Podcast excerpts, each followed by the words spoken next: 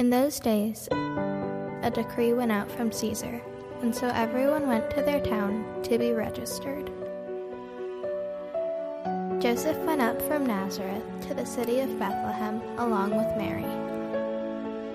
And when they were there, it came time for her to give birth, and she gave birth to her firstborn son, wrapped him in cloth, and laid him in a manger.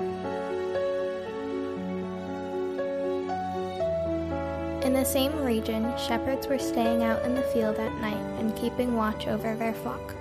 Then an angel of the Lord stood before them and the glory of the Lord shone around them. But the angel said to them, Do not be afraid, for I proclaim to you good news of great joy that will be for all the people.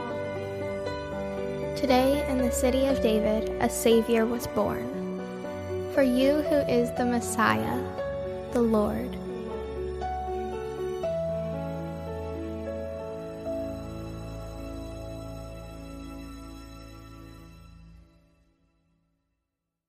Morning, everyone. How are you guys doing today? Hope you guys all had a great uh, Thanksgiving uh, holiday.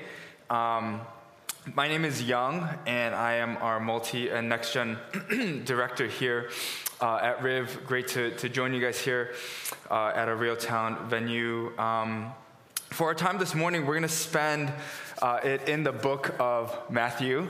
And uh, as we continue on in week number two, I believe, of our And He Shall Be Called series, uh, as we lead into now the Christmas season, and depending on who you are, uh, at least for me, I'm a November 1 is the start of the Christmas season, and I start listening to, yes, thank you, right? And all God's people said amen to that. Yes, absolutely. Um, and as we uh, kind of dive into the Christmas season, uh, we are going to be spending our time in the book of Matthew uh, this morning. So if you want to turn with me to Matthew chapter 1, uh, we are going to be in verses 1 through 17. And if you didn't know the genealogy of Jesus, you're going to know today because I'm going to read through all of the names of Jesus's uh, descendants. Um, his great, great, great, great, great, great, great uh, grandfathers and a couple of grandmothers. So, we're about to hear a bunch of, of Hebrew names this morning. That's how we're going to start off from the jump. Here we go. Matthew chapter 1. Please keep your ears open because we're going to move fast going through this genealogy. Matthew chapter 1, uh, verse 1. An account of the genealogy of Jesus Christ, the son of David, the son of Abraham. Here we go. Abraham fathered Isaac, and Isaac fathered Jacob. Jacob fathered Judah and his brothers. Judah, Judah fathered Perez and Zerah by Tamar, and Perez fathered Hezron, and Hezron fathered Aram, and Aram fathered Aminadab, and Aminadab fathered Nahshon, and Nahshon fathered Salmon.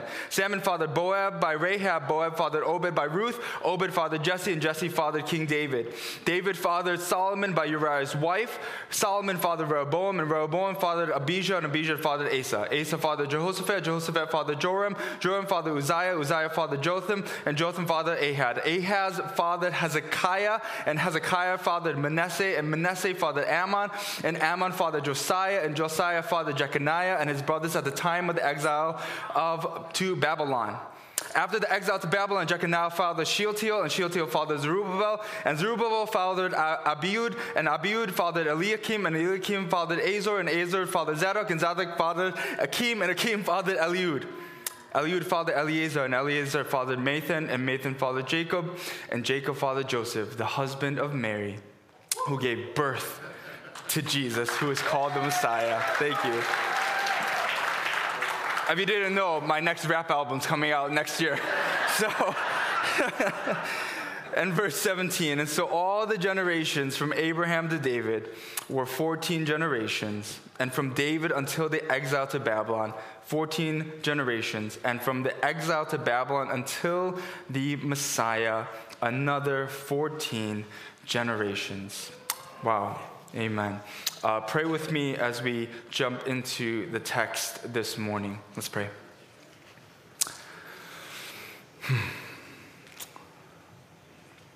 Thank you, Lord, for this, this morning as we can gather as a church family.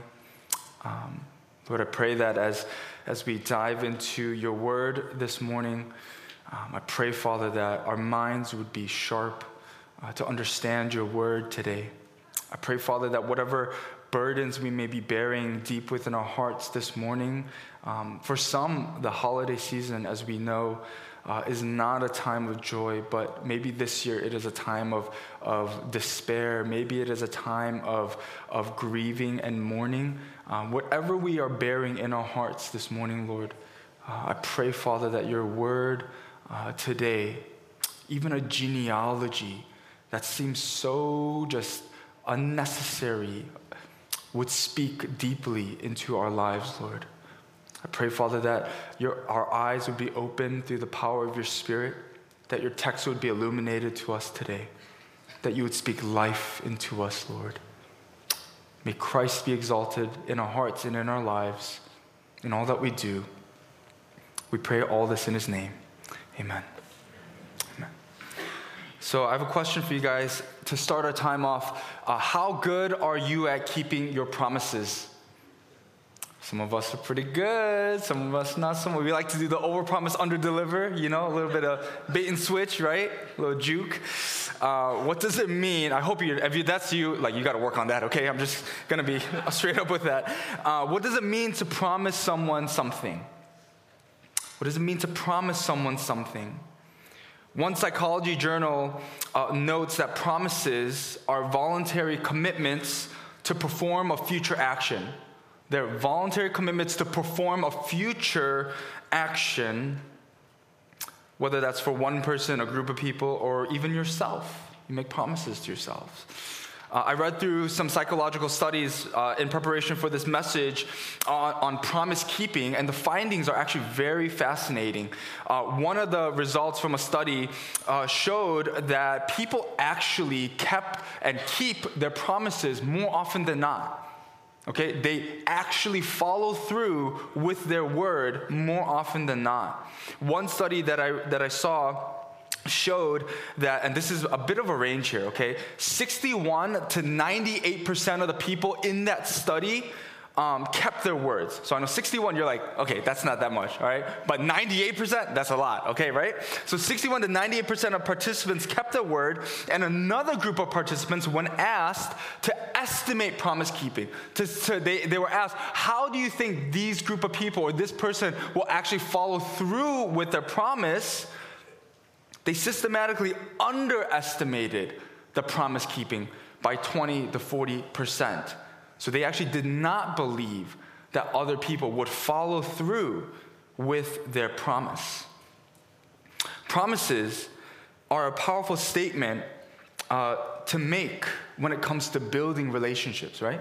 I don't know about you, there have been people in my life that have followed through with promises, um, and then there are people in my life who have not. I've been a person who has made promises to people and I've followed through with them. And sometimes uh, I mess up and I don't follow through with them. Power, uh, promises, again, are powerful statements to make when it comes to building the relationships, to forge relationships in our lifetime. Several years ago, uh, one of my closest friends, and I can't necessarily go into super detail, uh, but some time ago, uh, one of my closest friends, she went to a, a retreat, um, and she unfortunately came out of that retreat a year later uh, as, an, as an unbelieving person in the Lord. Because at that retreat, the preacher had told her a promise from God for her life. And for about a whole year, she chased after that promise, thinking that if God would show that promise to her, it would validate certain parts of her life. And what ended up happening was never happened. And so, what happens then? What happens when people or someone in your life doesn't follow through the promise? They're viewed as a liar. And so, before deconstruction, right, of your faith, uh, you know, that, that became this hot buzzword in our current cultural moment. She was deconstructing before that even became a thing. And so, what ended up happening was because she viewed God to be a liar after that situation, because he never followed through with this promise, she ends up not believing in God, walks away from the church. My friend, one of my closest friends to this day, who we did ministry with, now lives this life as an unbeliever. It's absolutely devastating. Promises are powerful. Promises are powerful. And Matthew, here in the passage that we read, sets out from the opening parts of his gospel uh, with, in a very interesting manner. It's to show his Jewish audience that Jesus Christ of Nazareth was, in fact, the promised Messiah, the promised Savior that the Jewish scriptures pointed to. But the way that Matthew does this is very uncanny. Not because genealogies were weird. I, I, I, don't remember, I don't know about you, I don't remember for me the last time I ever read a genealogy. Like, uh, I, I never did the, what, what is it, 23andMe? I'd never done any of that. I'm kind of scared to do that, right? Because, like, what if, like, they just throw in some random stuff? I don't know, right? I don't know when the last time you read a genealogy was. But for the Jewish people, it would not be weird. The Jewish people actually was very common to understand where people came from, where the family, um, excuse me, who your family was. But there are some weird parts of this genealogy that we're going to touch because normally you would not add women, at least in a genealogy, and yet Matthew does that. And so, for the remainder of our time, I'm going to go through this genealogy, but just touch on five different names that lead to the birth of Jesus to show that God would promise or fulfill his promise to the Jewish people and to the rest of the world. So if you have your Bibles again, please look at Matthew chapter 1 verse 3. We have the first name of the first woman in this genealogy. Matthew chapter 1 verse 3 it says as Judah fathered Perez and Zerah by a woman named Tamar. Who is Tamar? There are three women named Tamar who show up in the scriptures, and we can identify which Tamar this is, again, by looking at the genealogy and seeing who came before her and who she gave birth to. And the backstory of this Tamar goes like this. We're going all the way. When I said we're going all the way back, we're going like Genesis, okay? Genesis chapter 38. You don't have to turn there. I'm going to give just quick, little, brief little biopics of these people here, okay? So if you go back to Genesis 38, a guy named Jacob mentioned here in the genealogy, his son Judah had three sons, Er, Onan, and Shelah, right? Tamar married Er, but Er ended up dying. So then she was given, as the Jewish custom would do, she was given Obed, oh, I'm sorry, Onan, to marry Tamar. That was, he was the next brother. And then my guy, Onan, ended up dying. Very unfortunate, yes. And then Sheila, or Sheila, was too young to marry Tamar. And so Judah makes this promise to Tamar and says, Well, just wait until you stay in my household, wait until he's old enough to marry, and then you can marry him back into our family. But then when he did get old enough to marry Tamar, Judah actually, my guy Judah, overpromised, underdelivered. He actually said, No, you can't marry Tamar. You can't marry Sheila. And so, with a heart of revenge, she disguises herself as a prostitute. This is wild. She disguises herself as a prostitute and tricks her father in law, Judah, to sleep with her. And then she gets pregnant and gives birth to two twins mentioned here, Perez and Zerah. I know, it's like a telenovela or a K drama, whatever. It's crazy, right? Second person, the next two, I'm sorry, second and third women mentioned, Matthew 1 5. Moving along. Salmon fathered Boaz by Rahab. Boaz, uh, Boaz fathered Obed by Ruth. Now we fast forward from Genesis to the book of Joshua. And as the Israelites were making their way into the promised land, if you did not know the story of Rahab here, um, they were trying to make their way into the promised land. And one of the strongholds of the promised land was a city called Jericho, right? And as a result, Joshua sends in two spies into the land and to receive intel, right? And the king of Jericho at the time, he gets wind, okay, that there are spies in our city. We need to kind of oust them, right? We need to find out who they are. And Rahab, a Canaanite prostitute, she hides the two spies and protects them because, as she says in the book of Joshua, for the Lord your God is God in heaven above and on the earth below. The reason why she says that, she and the other Canaanite people, they heard the story of, of Israel's exodus from Egypt. the miracle of the Red Sea. And they were afraid. But Rahab, she wasn't just afraid, but she knew, oh, the God that the Israelites believe in is the one true God. This uh, pagan nation of Canaan has this one Canaanite prostitute who believes in the God of Israel. And so she hides the two Israelite spies. And in the end, the Israelites enter the city, destroy the city, but leave Rahab and her entire family intact because of her faithfulness to the Israelites. I'm sorry, to the God of the Israelites. Later, she marries uh, an Israelite named Salmon and from the tribe of Judah and gives birth to a son named Boaz, which is, leads us next up to the woman named Ruth, a woman from the land of Moab Again, not an Israelite. A woman from the land of Moab who married an Israelite, but later her husband, her father in law, and her brother in law all die. Again, telenovela. It's crazy, right?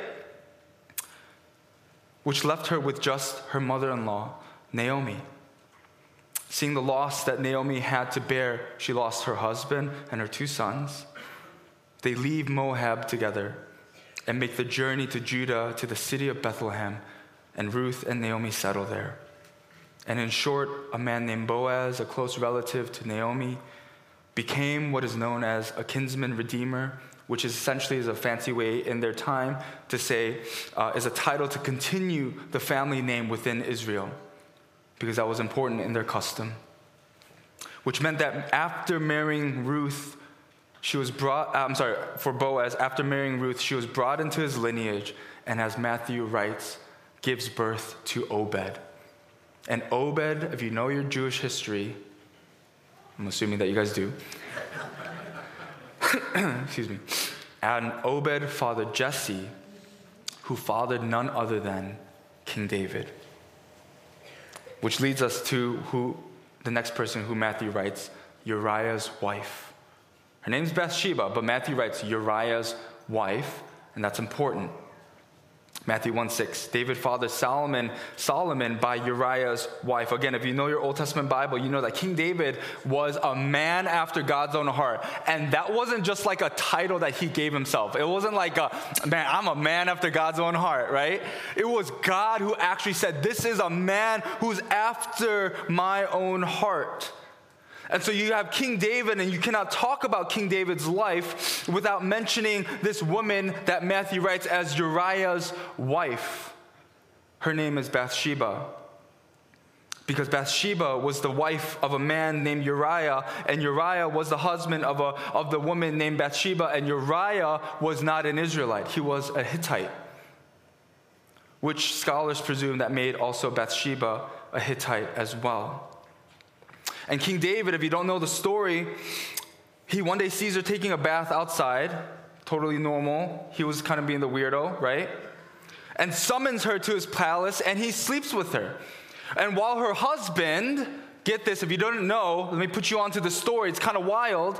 While her husband Uriah was fighting for him in battle for King David, right?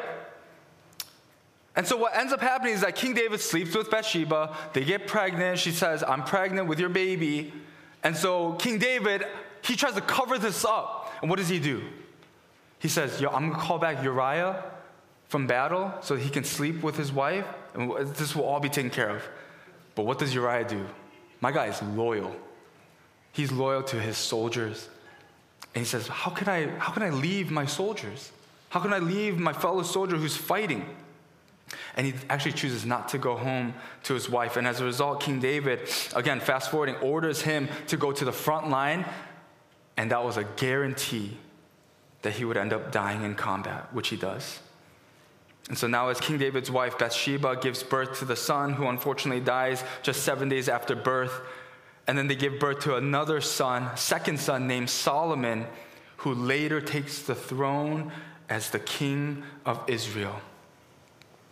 And as you read the genealogy, you move on and on and on, and you come to verse 16, and we come to the next and final woman mentioned in Jesus' genealogy. And Jacob fathered Joseph, the husband of Mary, who gave birth to Jesus, who is called the Messiah. Lastly, we come to Mary, the young teenage girl who gives birth to Jesus Christ in a lowly manger. A young teenage girl where, in their times and customs, would be ostracized from society for being pregnant, especially though not married, being married to Joseph. Let's take a quick breath, okay? Because that was a lot, right? A lot of backstory, a lot of, of just history. A lot was just said about these five women and some of the men involved in their stories. Again, we have Tamar, who tricked her father in law to sleep with her after he had taken back his word on marrying his youngest son. When he was older, we have Rahab, a Canaanite prostitute. God uses to give insight and encouragement to the Israelites who remain faithful to the God of Israel. We have Ruth, who remains faithful to Naomi, her mother in law, and marries into the lineage of Judah. We have Bathsheba, who gets coerced into having sex with a man who God called to be a man after his own heart, wild. And we have Mary, a young teenage girl who, through a miracle by the Holy Spirit, gives birth to Jesus Christ, the promised Messiah. Talk about a family line. like, that is Jesus's family history. Like, you guys got family secrets? I got some family secrets I'm not allowed to share. But the, the, Jesus got family secrets right here, right? Talk about a family line. Now, if I were Matthew, honestly, if I were Matthew writing this and I'm trying to prove to people that, yo, Jesus, this Jesus of Nazareth, born in Bethlehem, is the Savior of the world, I don't know if I would start like this. You see what I'm saying? I don't know if I would ultimately start like this to show that this is the line that the Savior of the world, that the one who would reconcile the world to God and bring the heavens and the earth back into harmony. I don't know if I would start like this. Because if you didn't know, again, one of the main motifs of the book of Matthew, you know, each, each book of the Bible has their own theme. One of the themes, one of the main goals of the book of Matthew is, again, to prove to the Jewish people that Jesus was, in fact, the Jewish Messiah. And now there are some pretty compelling arguments, though, in this genealogy. He comes from the Abrahamic line, he comes from the Davidic line.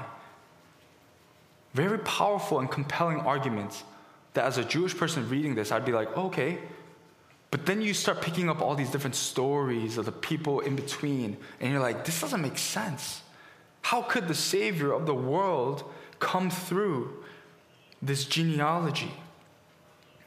We see that this family line is far from perfect. Perfect. There are faithful people in this lineage of Jesus, and there are also people who may struggle to even reconcile as worth following, i.e., King David. Quite, honestly, I struggle to read sometimes the words of King David. I'm like, man, this guy, he kind of he kind of messed up a lot.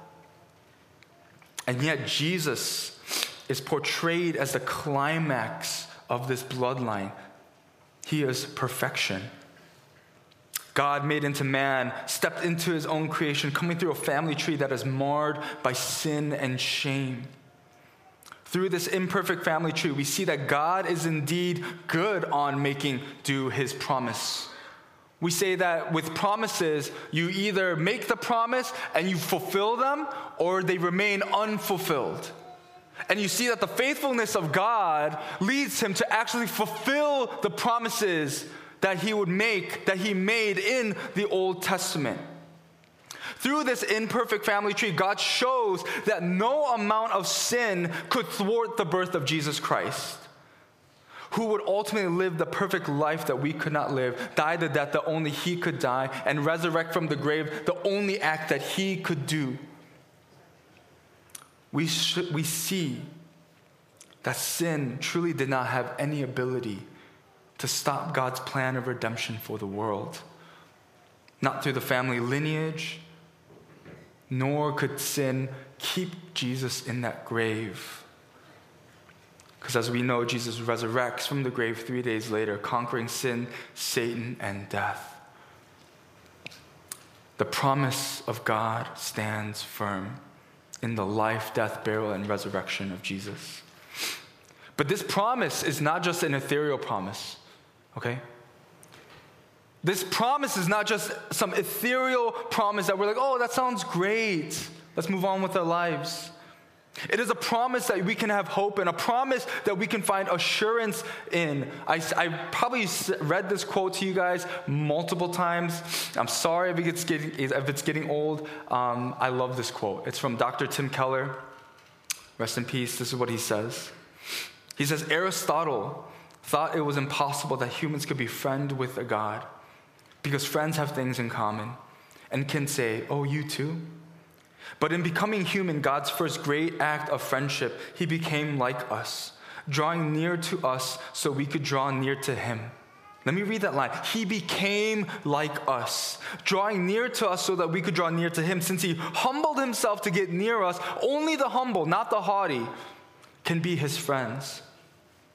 In his second great act of friendship, he gave his life for us. In our suffering, then, we can look at Jesus and say, You too. Dr. Tim Keller, he, he says this quote in the context of, of what is needed in building a relationship with someone. It is that moment that when you find someone in your life and you say, Oh, you too? Oh, you like anime too? Oh, me too. Oh, your family is also messed up? Mine too. it's in this context of, Oh, you too? You as well? Oh, your family history, Jesus, is not perfect? Oh, you come from a broken family with messed up people? Oh, you, you, Jesus, also suffered while living on this earth? Oh, you too? God became like us. He came in ultimate humility, born in a manger born to an embarrassing family situation, born from a lineage of people who are faulty and sin ridden members of God's chosen people. And in this case, we can relate to Jesus and he can relate to us. Jesus was, in fact, the Son of God, full in his deity, but he was also known as the Son of Man, full in his humanity. Though he is very much 100% God, he too is 100% man. And Jesus' life shows that he can, in fact, relate with us. Though Jesus was and is perfect, he is without sin. He invites us into his messy family. We'll close with a passage from the book of Romans. Romans chapter 8, verses 15 through 17. The Apostle Paul writes this. Excuse me. For you did not receive a spirit of slavery to fall back into fear. Instead, you received the spirit of adoption, by whom we cry out, Abba, Father. The Spirit Himself testifies together with our spirit that we are God's children. And if children, also heirs, heirs of God, and co heirs with Christ. Because if we indeed suffer with Him, so that we may also be glorified with Him we have received a spirit of adoption by whom we cry out, Abba, Father. God's promise to us is not about, and please hear this, his promise to us, if you read throughout the scripture, is not about a wealthier life. God's promise to us is not about a healthier life. God's promise to us is not about a more relaxed life. God's promise to us not, is not even a, about a life without suffering. God's promise to us today, his commitment to us, is that if you accept Jesus' invitation to a life with him, there is a seat at the table for you. There is room for us in God's kingdom. There's a relationship forged between us and God, and we get to call him Father, and he calls us his children. God's promise to us is that we get to be heirs of God and co heirs with our big brother Jesus.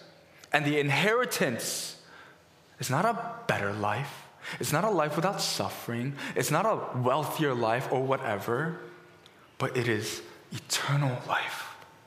Eternal life that is promised in the here and now and after we die. God's promise to us is given through an invitation to enter into a redeemed family. It's crazy. Because I don't, I don't know what your life looks like right now. I don't know whether or not you have accepted this, accepted this invitation by God.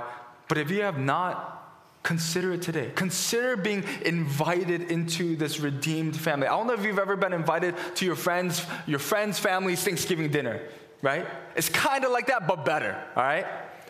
The invitation of God, the promise of God is an invitation to join this redeemed family called the church or the body of Christ, which admittedly may be messy at times and again, probably doesn't have the best street cred right now in our cultural moment.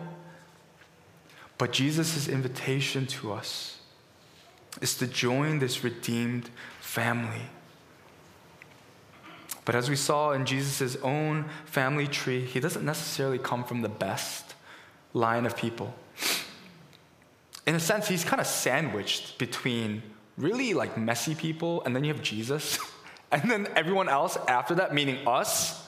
It's not really like, it's not the best, right? He's sandwiched in between very imperfect sections of a family that tries to understand what it means to be God's people. One family tree that pointed to his arrival, and one part of the family tree that points back to the person that we're trying to become. Our Lord and Savior, the Messiah, our big brother, our friend, our King, Jesus Christ. Jesus' invitation is to join this redeemed family that is trying to become more and more like him. Through his messy lineage, Jesus arrives on the scene and proves God's faithfulness to the world that no amount of sinful people could thwart his arrival on earth, that no amount of sin could thwart his promise to rescue the world from sin. And that promise is extended to us today. And we have the entirety of the scriptures that God, he is faithful to follow through and to fulfill his promises. And the invitation for us is to come and believe, to know that Jesus Christ is the perfect one, the Son of God, the Son of Man who lived the perfect life, died on the cross for our sins. The very sin that tried to thwart his arrival here on earth was buried in the grave. And three days later, resurrected from the grave, conquering sin, Satan, and death. And if you accept and believe that, it's not just this golden ticket that you get to heaven. It's far more beautiful than that but it's an invitation to a redeemed family. And so, if that's you today, where you come from a broken family, a broken place, where your family is messy, and you're like, man, I need other people in my life, consider this invitation for you. Let me pray for us as we reflect on God's word, on the beauty of a genealogy that points and validates Jesus' life, that he is, in fact, the Messiah. Let me pray that for us, and we'll sing a, one more song as we close out. Lord, the gospel truly is much more than a golden ticket to heaven. I pray, I, I actually pray, Lord, that, that we would not render it down to something as, as simple as that.